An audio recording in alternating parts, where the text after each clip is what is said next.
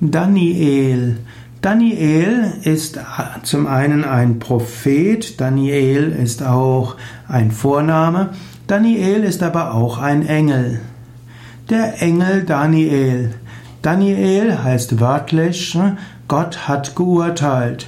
Daniel ist also ein Gott für Gerechtigkeit. Daniel ist dabei auch zuständig für Liebe, Güte und Gnade. Daniel heißt zwar zum einen Gerechtigkeit und Gott ist Richter, aber Daniel steht eben auch dafür, dass man nicht allein mit Härte regieren soll, sondern auch mit Liebe, mit Güte, mit Gnade und Barmherzigkeit. Manchmal wird auch gesagt, dass Daniel der Engel ist, der einem erscheint, wenn man plötzlich stirbt.